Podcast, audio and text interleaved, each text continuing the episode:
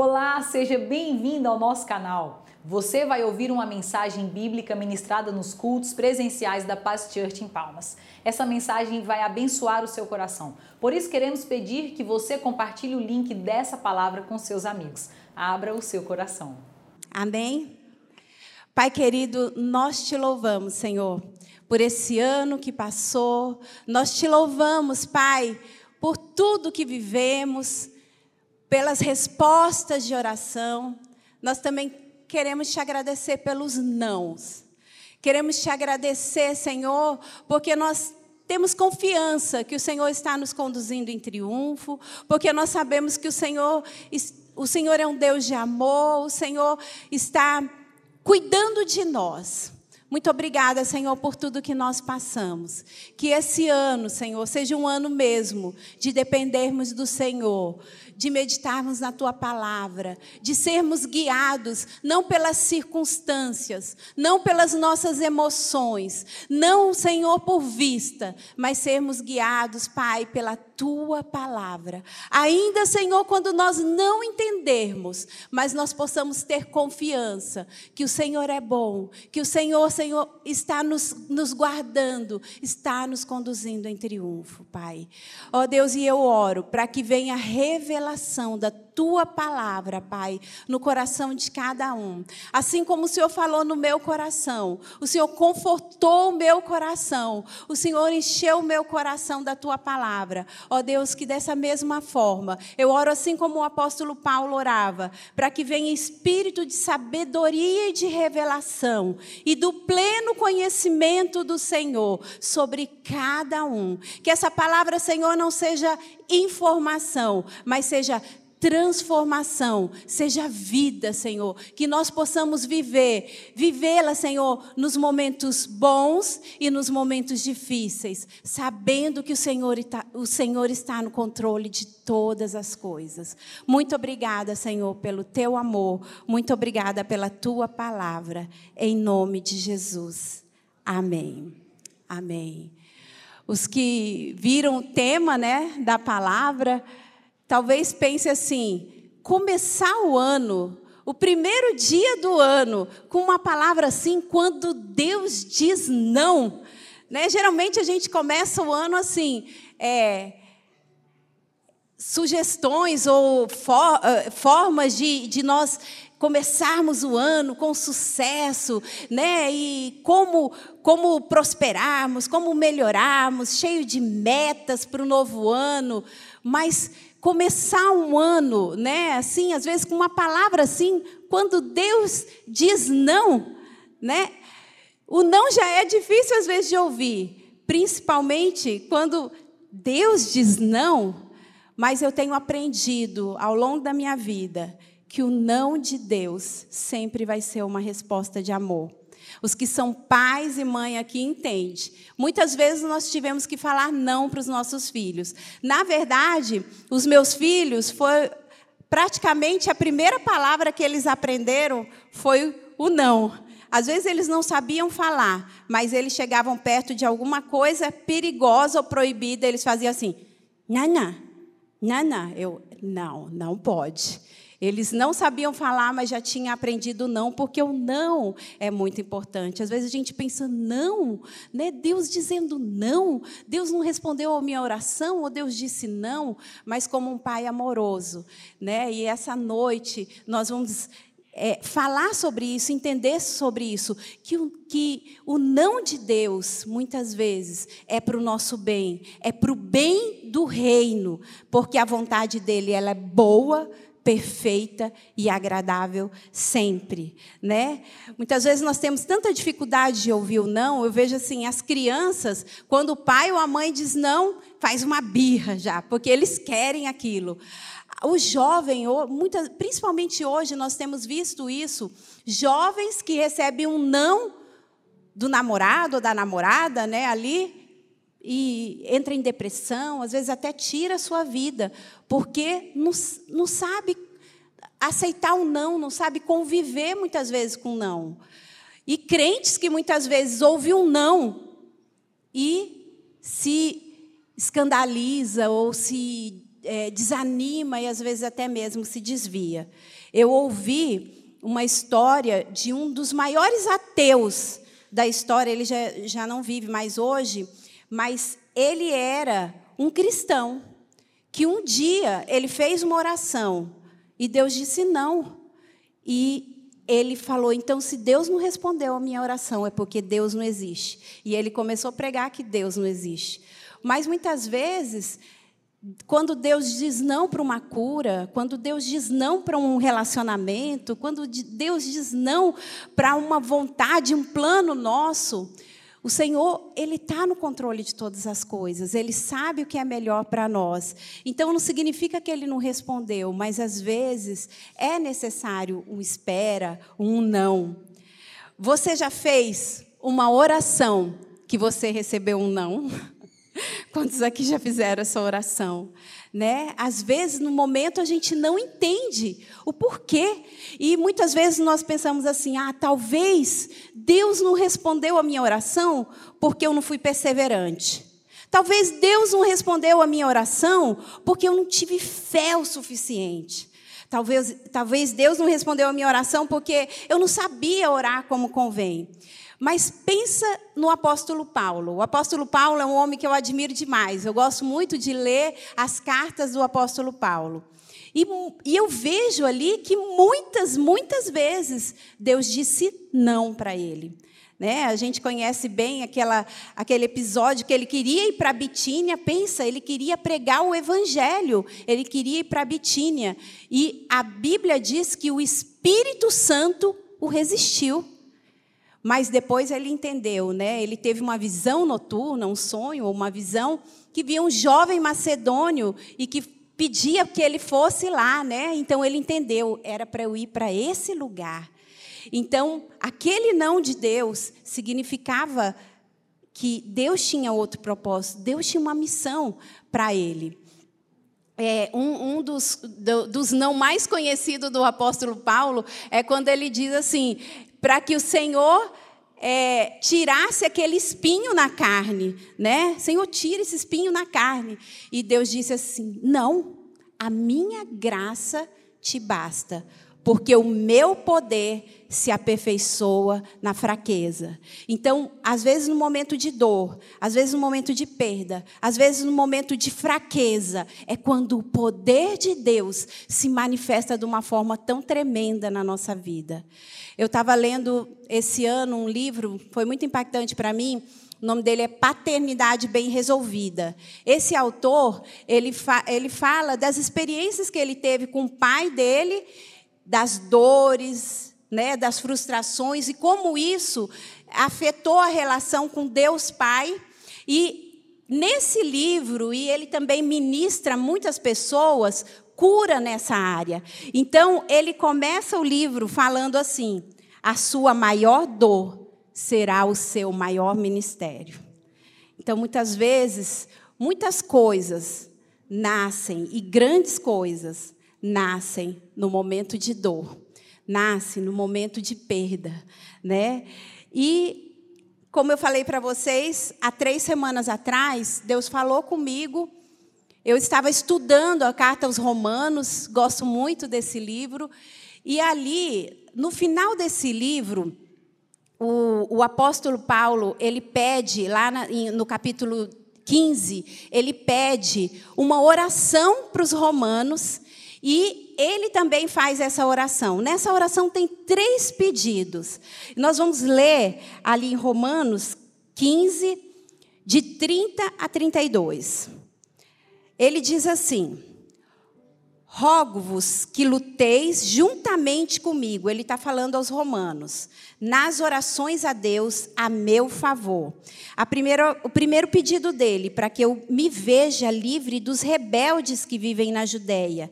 E que este meu serviço em Jerusalém seja bem aceito pelos santos, a fim de que, ao visitar-vos pela vontade de Deus, chegue à vossa presença com alegria e possa recriar-me convosco o, o apóstolo Paulo, ele era um judeu, mas Deus tinha chamado ele para ser um apóstolo aos, que ministrasse aos gentios. Então, o contexto disso que eu estou lendo aqui, que nós vamos falar, era que ele, pelo fato dele falar o evangelho aos gentios, os judeus, que era o povo que recebeu, é o povo da aliança, o povo que recebeu os mandamentos, as promessas, eles acreditavam que a salvação era só para eles. Eles acreditavam que era algo deles. Mas o apóstolo Paulo, ele tinha essa, essa revelação, esse conhecimento que a salvação era para todo aquele que crê, que Jesus veio para todo aquele que crê. Não só os judeus, mas também aos não-judeus. Os gentios eram os não-judeus. Então, ele pregava o evangelho e por causa disso, muitas vezes ele foi resistido pelos judeus, ele foi até perseguido pelos judeus. E aqui nesse contexto, né, é, ele ele está indo para Jerusalém para levar uma oferta que os gentios tinham recolhido para abençoar os judeus. Né? E ele queria que essa oferta fosse bem aceita ali. Os planos dele eram assim: eu vou lá, vou levar essa oferta e depois eu vou para Roma. Roma, ele, ele quase todas as cartas que Paulo escreve é de alguma igreja que ele já foi, que ele já pregou, e depois ele escrevia para que aquele eh, para que aquelas pessoas ali fossem pastoreadas, para que tivesse conhecimento. Mas em Roma não, ele nunca tinha ido a Roma. Então, é, quando ele escreve essa carta, ele diz: Eu quero ir aí com vocês. Então, os planos de Paulo e a oração de Paulo era essa: Eu vou entregar essa oferta e eu quero ir com vocês e me recrear com vocês e compartilhar o evangelho com vocês. Mas, é, Paulo pede nessa oração três coisas que aparentemente não foi atendido. Ou talvez, né? É, não foi exatamente como Paulo queria, exatamente como Paulo esperava. Então, a primeira coisa que não foi atendida, né? Para que eu me veja livre dos rebeldes que vivem na Judéia. Então, Paulo sabia da hostilidade que tinha ali, da rivalidade entre judeus e gentios. Por causa disso, né? Que os judeus não aceitavam. É, que o evangelho fosse pregado aos gentios. Então ele ora para que que fosse livre dos rebeldes. E lá em Atos, no capítulo 21, registra essa história e diz ali que não só ele foi resistido, sim, como também eles queriam matá-lo e prendê-lo. Né? Então foi mais ainda do que isso, porque eles consideravam que Paulo era um inimigo nacional. Então, ele ele orou, mas aquela resposta não foi atendida. Ele ora, Senhor, me livra desse, desses perseguidores, me livra dessas pessoas. Alguém aqui já fez uma oração assim: Oh, Senhor, esse vizinho barulhento, esse, esse patrão né, que pega no meu pé, me livra. Mas muitas vezes o Senhor responde: A minha graça te basta. O meu poder vai se aperfeiçoar aí na sua fraqueza. Eu quero que você seja luz nesse lugar. Às vezes Deus usa uma circunstância circunstância. Às vezes Deus não tira aquela pessoa do nosso caminho, mas Deus usa aquela circunstância para trabalhar conosco e às vezes trabalhar com aquela pessoa ou com pessoas que estão nos, nos observando, né? E aí os, então essa primeira oração aparentemente, né, não foi atendida, não foi atendida a oração dele. Ele não só foi perseguido ali, como ele foi preso. E aí a segunda coisa, que esse meu serviço em Jerusalém seja bem aceito pelos santos. Qual era o serviço de Paulo? Paulo estava levando uma oferta para ele. Já pensou você, ô oh, Senhor, que essa pessoa aceite o meu presente, fazer essa oração, né? Mas por quê? Porque Paulo, ele queria que através daquela oferta existisse uma aproximação dos judeus e dos gentios, né? Essa era a expectativa dele. Era mais do que uma ajuda financeira. Ele queria essa aproximação deles, quebrar essa barreira, né? Então, ele tinha essa expectativa. Então, gente, olhando essa oração de Paulo, ainda esses dois primeiros pontos, pensa a boa intenção de Paulo, a generosidade dele, uma estratégia de unidade, né? Ali, que, que oração tão com, uma tão uma motivação tão nobre, né? Mas o Senhor não atendeu. Ele pediu aquilo, o Senhor não atendeu, né? E e, inclusive, não só isso, mas ele foi preso. E ele, depois disso, ele ficou dois anos preso em Cesareia. Eu me lembro uma vez que o Jackson foi visitar um, um, uma pessoa que estava presa e, e, esse homem chorava, ele estava no presídio de segurança máxima, né? E ele chorava, ele colocava o dedo dele assim, ele falava, pastor, ele era esposo de uma irmã da igreja, ele não era da igreja. E ele falou assim, pastor, eu queria só levar meu filho no, na escola. Pastor, é tão horrível esse lugar. Eu, é, é uma experiência tão terrível a gente não poder sair para lugar nenhum. E ele sabia, ele tinha consciência de que ele tinha feito algo errado. Agora eu fico imaginando o apóstolo Paulo, preso dois anos, porque ele queria fazer uma coisa boa. Né? E ali dois anos perdidos, né? Aos olhos humanos, perdidos. Dois anos ali, sem poder sair para pregar o Evangelho. Como assim? Porque Deus não permitiu que ele pregasse o Evangelho. E às vezes a gente não entende no momento os nãos de Deus. E a, e a terceira coisa que ele pede nessa oração, a fim de que, ao visitar-vos, os, os, romanos, ele queria ir lá nos romanos, pela vontade de Deus, chegue à vossa presença com alegria e possa recrear-me convosco. Então, ele fez esse pedido para os irmãos de Roma. Né? Então, como eu falei, a intenção dele era entregar aquela oferta e logo partir para Roma e tudo dava certo. Mas não foi assim. Ele ficou dois anos preso e depois, ele, depois de um naufrágio muito terrível, ele chegou como um prisioneiro em Roma. Ele, ele, ele chegou em Roma, mas não da forma que ele queria. Ele chegou como um prisioneiro naquele lugar. Então a gente pensa assim, a oração de Paulo os três pedidos que ele fez, aparentemente não foi atendido. Mas nós vamos é, estar falando mais sobre isso, de como Deus é tão maravilhoso e Ele faz infinitamente mais do que aquilo que pedimos ou pensamos. E muitas vezes foi assim na minha vida.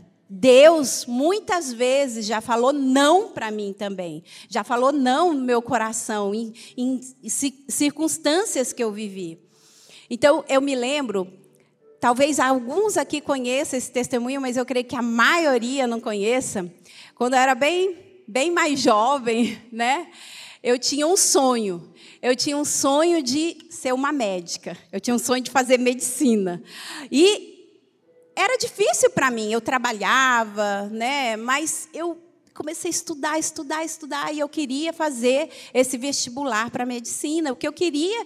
E eu falei para o Senhor: Senhor, eu quero ser uma médica e quero dedicar isso para o Senhor. Eu quero cuidar de pessoas e quero que isso seja para o teu reino, para a glória do Senhor. E eu fiz o meu primeiro vestibular e não passei. Né? Eu sabia que eu não estava assim tão bem, mas no segundo eu estudei. Eu me lembro que eu estudava de madrugada, eu estudava muito, muito, muito. E eu estava assim tão confiante, né? E aí, principalmente porque eu tinha falado para o Senhor: Senhor, é para o Senhor que eu quero fazer isso. E quando eu cheguei ali, naquele tempo não era aquele, não era tecnológico, né? A gente via ali naquelas listas que tinha ali na escola, e eu fui com tanta expectativa, antes de eu chegar ali na lista para ver se meu nome estava ali, eu vi umas pessoas se alegrando, ah, né? Passei, passei, com uma latinha de cerveja e tal, e brincando. Eu falei, então eu passei. Se o Senhor passou esse aí, que não vai ser nem para a glória dele, eu passei, certeza. E quando eu fui ali, procurei, procurei, não, deve ter alguma coisa errada, procurei, procurei, procurei. Meu nome não estava ali. Eu fiquei tão frustrada, tão frustrada. Eu falei, Senhor, eu te pedi, eu fiz a minha parte, era para a glória do Senhor. Por quê? Aí eu me lembro que a minha avó, hoje minha avó tem 95 anos, né? Aí a minha avó mandou uma historinha para mim. Ela mandou um papel, né, com uma historinha. E nessa historinha estava é, escrito assim em cima: Deus é bom. E ela falou que era para eu ler essa história.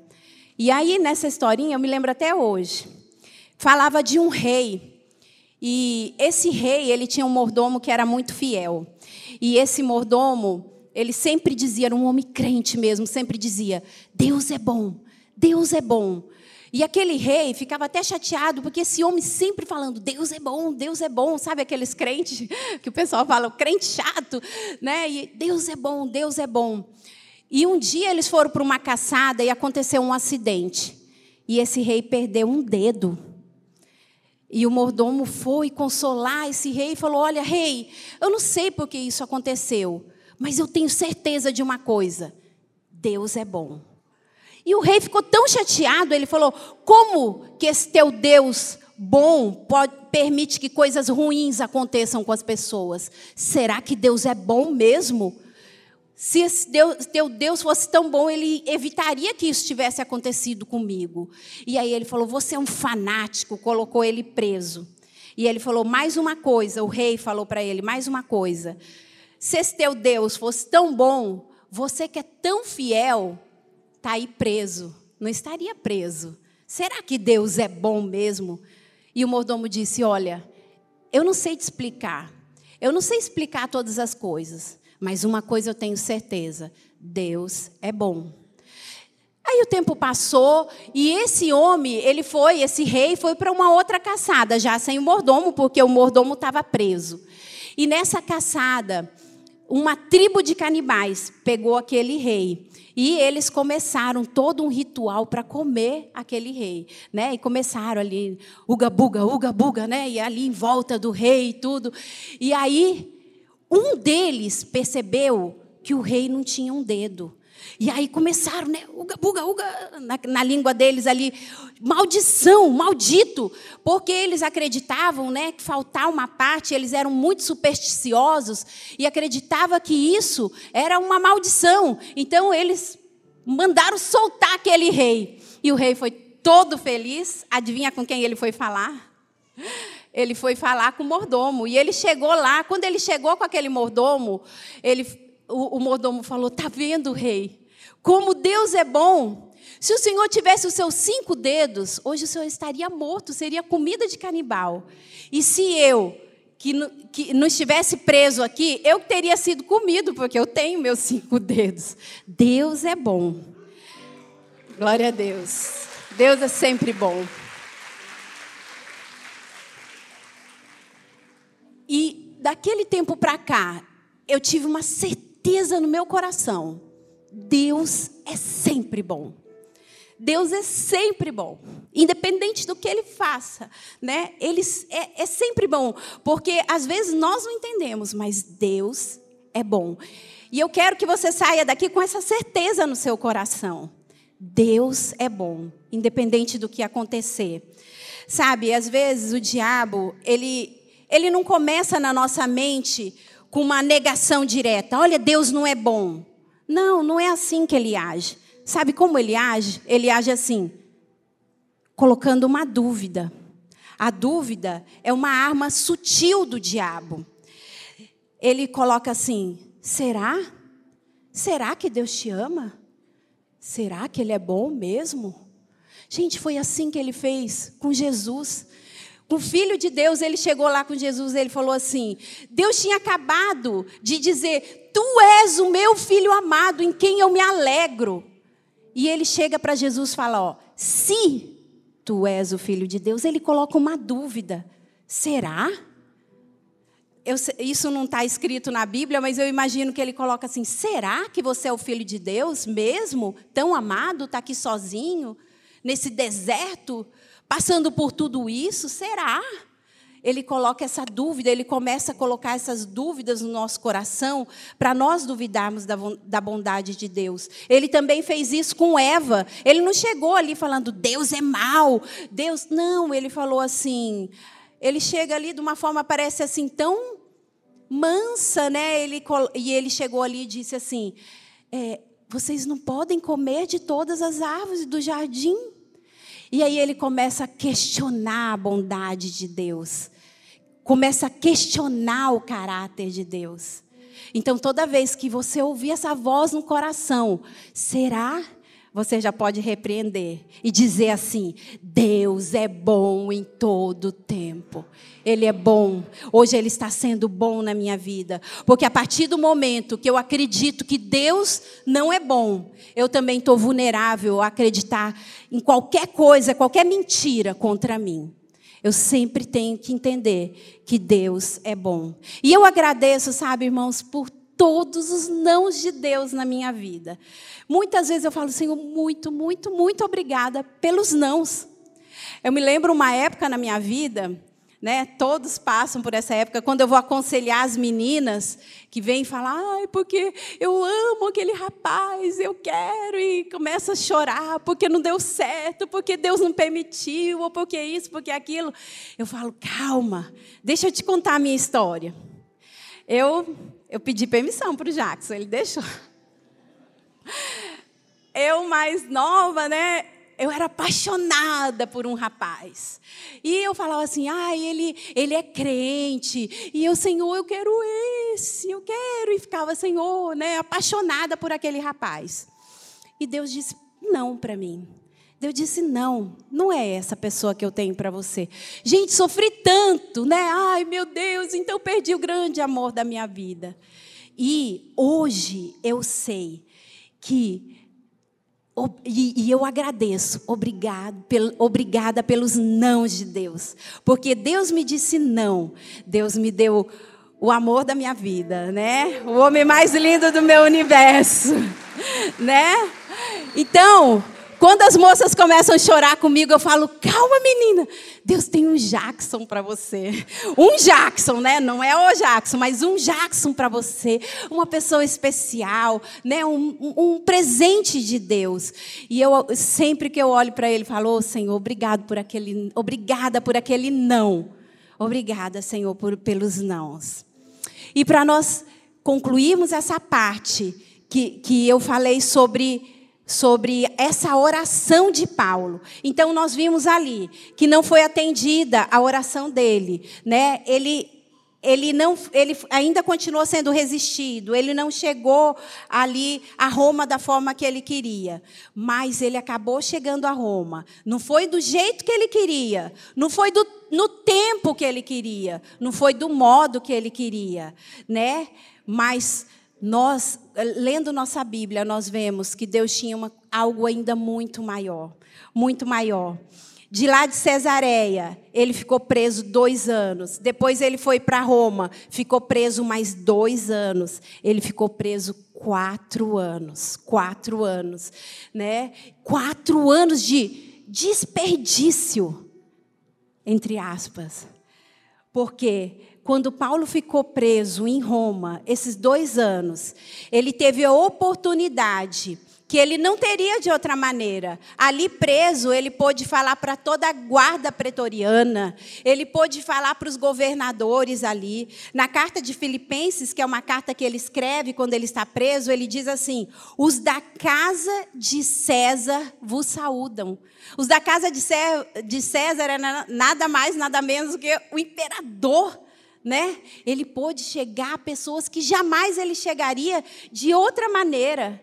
Foi exatamente nesse período de quatro anos que Paulo ele escreve as cartas da prisão.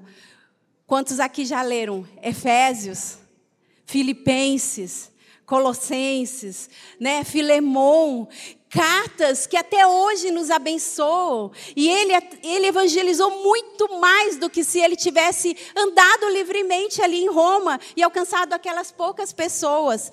As cartas dele abençoam gerações. Milhões e milhões de pessoas, né? Em dois mil anos de história. Deus tinha algo muito maior, mas que ele não podia enxergar na limitação dele. Irmãos, nós temos que entender algo: que nós somos limitados, mas nós servimos um Deus grande, ilimitado e que pensa muito maior e que tem coisas grandes para nós. E que nós temos que ter esse entendimento. Deus é bom. Deus não deu para Paulo o que ele queria, mas ele deu algo muito melhor, ainda que no momento ele não pudesse ver. Então, se ele tivesse ali livremente pregando em Roma, a pregação dele cessaria. mas as cartas falam ainda hoje. Deus não deixou que ele fizesse algo que cessaria, para que ele fizesse algo que o tempo não poderia apagar. Deus quer fazer em nós e através de nós coisas maiores do que nós pedimos ou pensamos. E eu quero encerrar fazendo um desafio. Hoje é 1 de janeiro, primeiro dia do ano. Tem um versículo que eu gosto muito, que está lá em 2 Coríntios 2,14. Eu gosto demais desse versículo. Ele diz assim: Graças, porém, a Deus, que em Cristo sempre nos conduz em triunfo. Quando que ele nos conduz em triunfo? Sempre. Hoje Deus está te conduzindo em triunfo. Hoje Deus está nos conduzindo em triunfo. Sempre nos conduz em triunfo. Sempre, sempre, sempre. Nós temos feito essa oração todos os dias, eu e o Jackson. Deus está nos conduzindo em triunfo. No outro dia, Deus está nos conduzindo em triunfo. Às vezes eu não estou entendendo, mas Deus está nos conduzindo em triunfo. E o desafio que eu quero fazer para cada um aqui nessa noite, nesse ano de 2023, vamos falar todos os dias: Deus está me conduzindo em triunfo. Antes de acordar e de pensar, meu Deus, que será do país, que será do meu trabalho, que será da minha família? Não, Deus está me conduzindo em triunfo. Pensa o José, o José ali, né? Eu tenho uma promessa de Deus e os meus irmãos me vendem, os meus irmãos me rejeitam, mas com certeza ele estava ali. Deus está me conduzindo em triunfo. Como, como escravo, Deus está me conduzindo em triunfo. Mas eu fiz tudo certo, eu fui fiel e agora eu sou lançado numa prisão. Deus está me conduzindo em triunfo. O Jackson sempre diz isso. Como que ele sabe que que José estava ali conectado com Deus, porque uma pessoa que não está conectado com Deus, ele não revela sonhos. José estava conectado com Deus, porque ele sabia dessa promessa: Deus está me conduzindo em triunfo. Então vamos começar a nossa, nossa primeira declaração, já no, nosso, no primeiro dia do ano. Diga junto comigo: Deus está me conduzindo em triunfo. Amém? Amanhã diga de novo: Deus está me conduzindo em triunfo. Deus sempre nos conduz em triunfo. E eu quero terminar esse tempo. Quero pedir para o pessoal da, do louvor. Eu quero terminar esse tempo falando de um não que, eu, que nós recebemos de Deus, uma época na nossa vida. Há 14 anos atrás nós estávamos pastoreando uma igreja em Belém. E nós estávamos num tempo muito bom. A igreja cresceu, a igreja rompeu. E nós compramos um prédio que era boate da cidade e ali da, da, do lugar. Alguns aqui que vieram de Belém acompanharam essa história conosco. Nosso filho mais velho tinha passado em mecatrônica, que era o sonho dele. Nós estávamos vivendo um tempo tão bom. E o Senhor pediu para que nós viéssemos para Palmas. E eu orei, Senhor, eu não quero. Senhor, eu não quero. E eu pedi, Senhor, não, não atenda, né? não, não faça isso. Não, não queremos ir para Palmas. Mas Deus disse não. E é mais um não que eu agradeço a Deus. Porque por causa desse não, nós temos essa igreja hoje aqui. Nós podemos alcançar pessoas. E eu agradeço pelos nãos de Deus.